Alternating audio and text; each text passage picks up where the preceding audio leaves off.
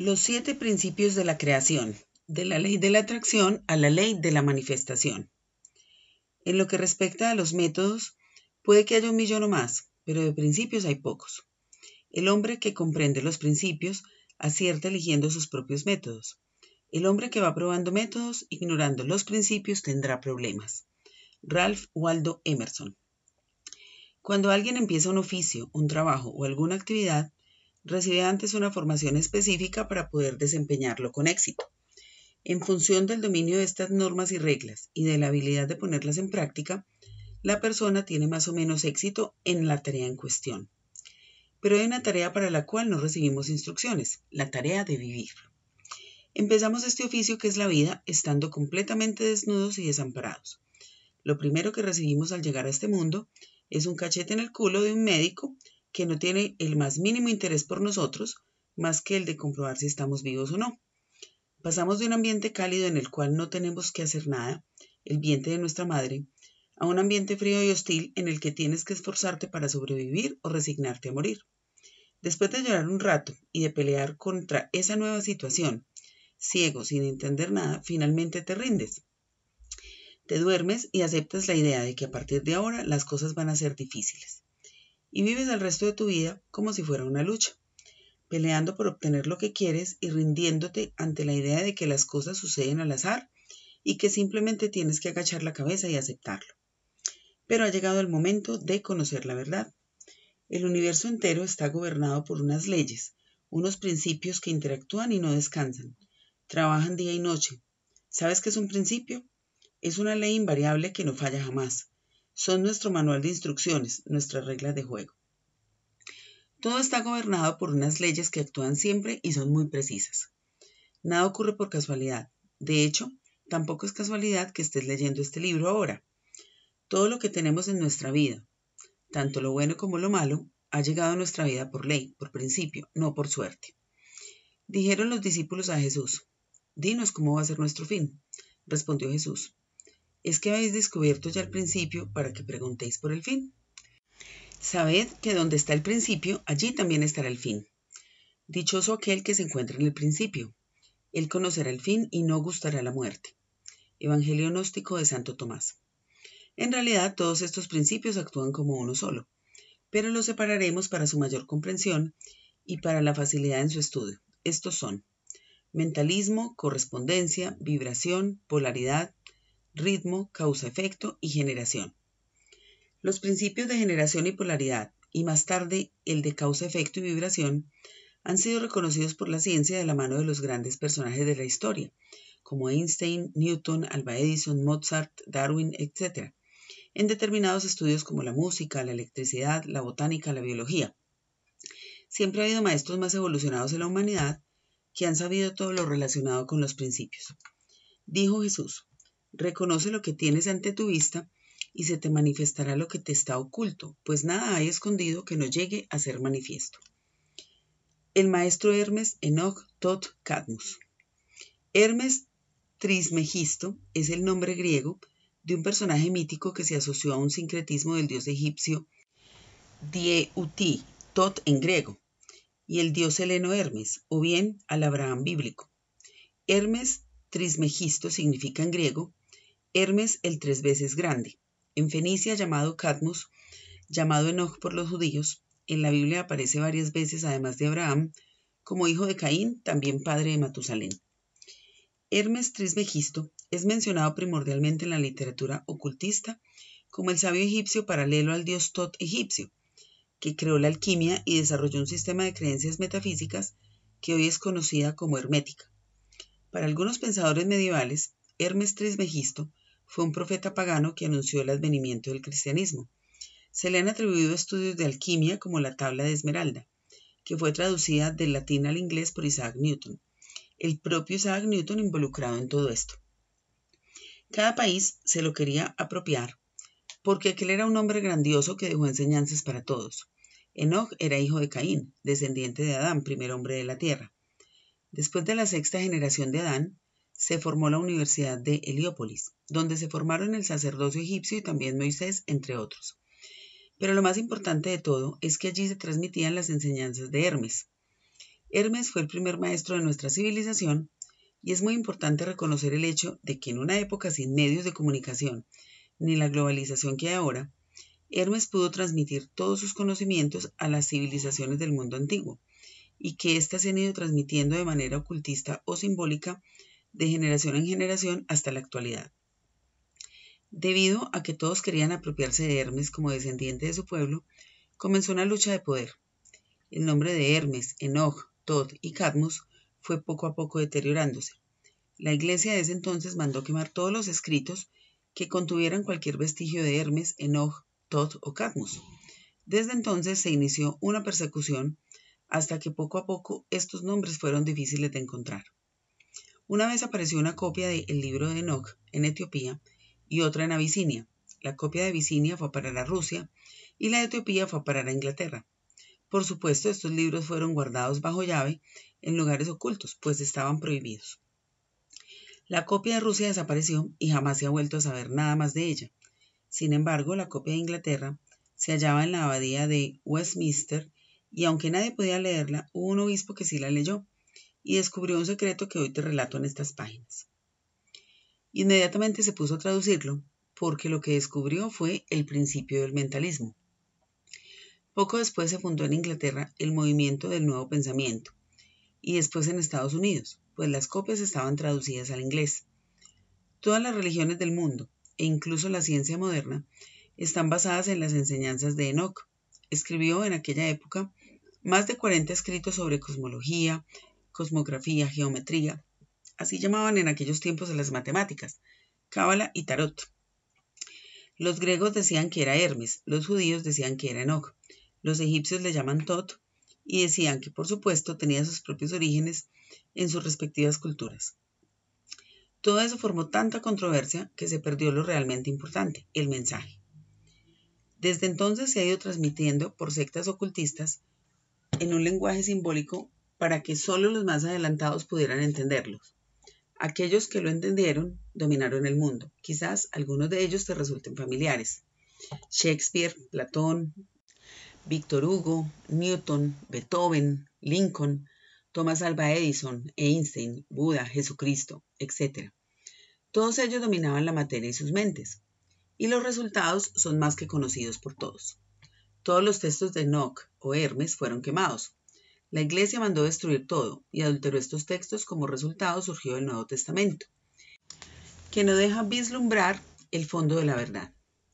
El Maestro Jesús, conocido como Jesucristo, descendiente también de Enoch, pasó varios años oculto en el monasterio esenio de Qumran, donde fue educado en las enseñanzas de su antepasado, Enoch, Hermes, Tot, etc.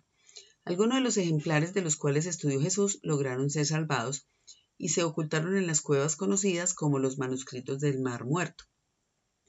La organización Rockefeller se ubicó en la región para autentificar y traducir los pergaminos encontrados y los nuevos que van apareciendo, entre ellos los textos de Enoch y los textos originales de la Biblia. La ciudad perfecta del Apocalipsis. Hace poco leí en un libro un fascículo de la Biblia con un significado profundo. El fascículo dice así: Capítulo 21 del Apocalipsis. La ciudad es un cuadrado y su longitud es igual que su anchura. Midió la ciudad con la medida 2.220 kilómetros. Su longitud y su altura y su anchura son iguales. Entonces, al igual que el autor del libro, pregunté a una de mis amigas más avanzadas que cuál creía que era el significado de este escrito. Después de unos momentos ella me contestó. La ciudad se presenta como un cubo perfecto, símbolos de perfección, así como un lugar santísimo, por la altura y anchura, las dimensiones de 12 indica gobierno. Un lugar perfecto de alta adoración de modo espiritual nos data perfección. Sí, las leyes del universo son perfectas y son siempre las mismas, las mires por donde las mires, eso es. Si vemos todas las leyes no se extinguieron. Cada día el mundo se da cuenta que las leyes son las que suceden porque tienen que suceder, que las rige el universo de una manera perfecta. El creador del universo es perfecto como es Él, lo hizo todo, y tú estás hecho su imagen y semejanza. Un secreto oculto durante siglos, sin embargo, hoy en día la raza humana ya está lo suficientemente evolucionada como para aprender, entender y aplicar estos principios en su totalidad. Estas leyes inmutables están al alcance de todos y como se dice en los textos sagrados como en la Biblia, el que tenga oídos que oiga. Mateo 13, 1, 9. O lo que es lo mismo, cuando el alumno está preparado, aparece el maestro. ¿Y si esto existe, por qué no lo sabemos? La mejor manera de esconder algo es mantenerlo a plena vista. El secreto ha estado a nuestro alcance desde que tenemos uso de razón.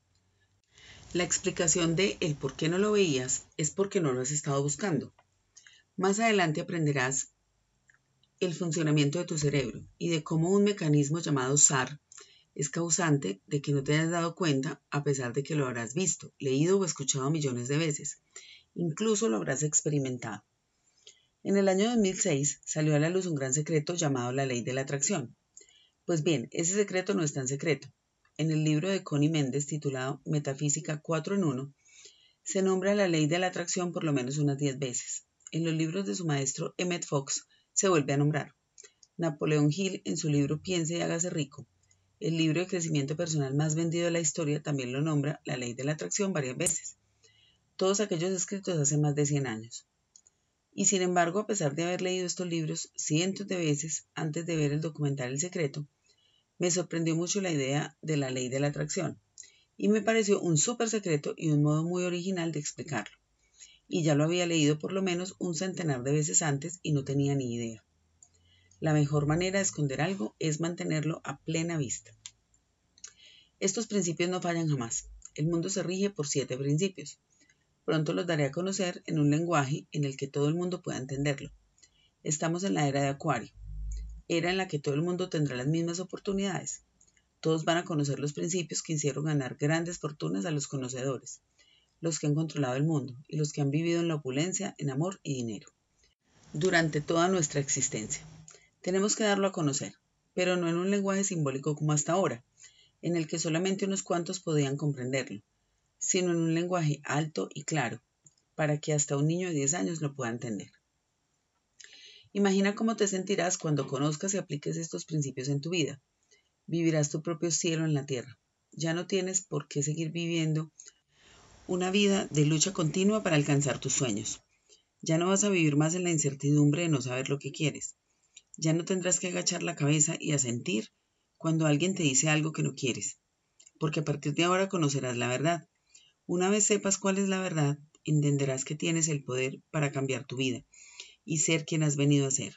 Entonces dejarás de aceptar lo que no te conviene por intentar agradar a otros, porque tú vas a tener el control de tu vida y de tus emociones para lograr todo aquello que te propongas. El que busca no debe dejar de buscar hasta tanto que encuentre, y cuando encuentre se estremecerá, y tras su estremecimiento se llenará de admiración y reinará sobre el universo. Evangelio perdido de Santo Tomás. Esto es un fragmento del Evangelio gnóstico de Tomás, perdido durante años y reencontrado en Egipto en el siglo XX. Justamente habla sobre el poder del pensamiento y de la emoción para crear tu vida. Una verdadera lástima que se perdiera en la revisión bíblica del siglo IV. En la Biblia moderna no aparece. Qué casualidad, ¿no? Voy a desafiarte a pensar diferente, a romper tus viejos esquemas, puesto que si quieres un cambio o quieres atraer algo que no tienes, significa que debes cambiar tu manera de ver las cosas. Hace muchos años la Tierra era plana. La Tierra era el centro del universo. El hombre no podía volar. Y se decía que era imposible que un barco de acero flotase en el agua pero fue gracias a que alguien rompió con sus esquemas mentales que hoy en día podemos beneficiarnos de innumerables avances. Durante la lectura vas a encontrar muchas ideas. Cada una de ellas tiene la facultad de cambiarte la vida. Si hoy cambias una idea y desvías un solo grado la trayectoria de tu vida, en un día no lo notarás. Pero cuando hayas avanzado lo suficiente, una desviación de un grado puede marcar una gran diferencia. Te voy a insistir mucho en lo siguiente. Un sueño sin acción es solo un sueño. Una idea sin acción nunca llega a su materialización. Las personas fallan en tres puntos a la hora de atraer lo que quieren. 1. No saben muy bien lo que quieren y el por qué lo quieren. Entonces pasan por la vida víctima de las circunstancias, como un corcho flotando en el mar en medio de una tormenta. 2. Aunque sepan lo que quieren, están condicionados negativamente. Sus creencias les impiden avanzar, trabajan muy duro pero no avanzan. 3. Su mente les controla, tienen miedo y esto les impide tomar acción. Sin acción no hay reacción, sin causa no hay efecto. La atracción se basa en tener metas. Unas creencias capacitadoras y controlar el miedo para poder tomar acción más allá de nuestros límites. No es lo que sabes lo que te está causando dolor, sino lo que no sabes, lo que se te escapa. No triunfa a alguien que estudie una carrera, no son los conocimientos externos los que te harán ser feliz y triunfar en la vida, son los conocimientos internos, los principios del mundo interno y no del mundo externo, los que te convertirán en la persona que será feliz y triunfará en el área que sea. Piensa en ello. ¿Cuántos cientos y cientos de estudiantes se licencian en las universidades de todo el mundo? ¿Cuántos de ellos terminan viviendo muy bien de aquello que han estudiado? Debes manejar la información del mundo externo, sí. Pero lo que realmente hará que te destaques es lo que eres, no lo que sabes. Controlar los principios del mundo es lo que deberían enseñar en las escuelas desde que tenemos uso de razón, pero no se hace. Cuando surge un problema, las personas buscan la solución fuera, cuando deben buscar dentro. Si tu economía no va bien, no busques en tu trabajo, inversiones o cuentas. A todo esto has llegado por el tipo de pensamientos y emociones que tuviste en tu pasado, porque eso te llevó a ciertas acciones que terminaron por traerte todas esas desgracias. Así que debes cambiar tu manera de pensar y de sentir. Debes conectar con tu parte espiritual y después dominar la teoría en el área que elijas mejorar. Pero de dentro hacia afuera y no al revés. Muchos esperan a tener algo para entonces ser algo. Cuando tenga dinero seré rico. Cuando tenga pareja entonces sentiré el amor. Cuando tenga ese coche, entonces seré feliz. Cuando tenga esa casa, seré feliz.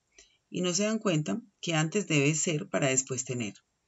La buena noticia es que cuando decidas que lo que sabes es más importante que lo que te han enseñado a creer, habrás cambiado de velocidad en búsqueda de la abundancia. El éxito viene de tu interior, no de fuera.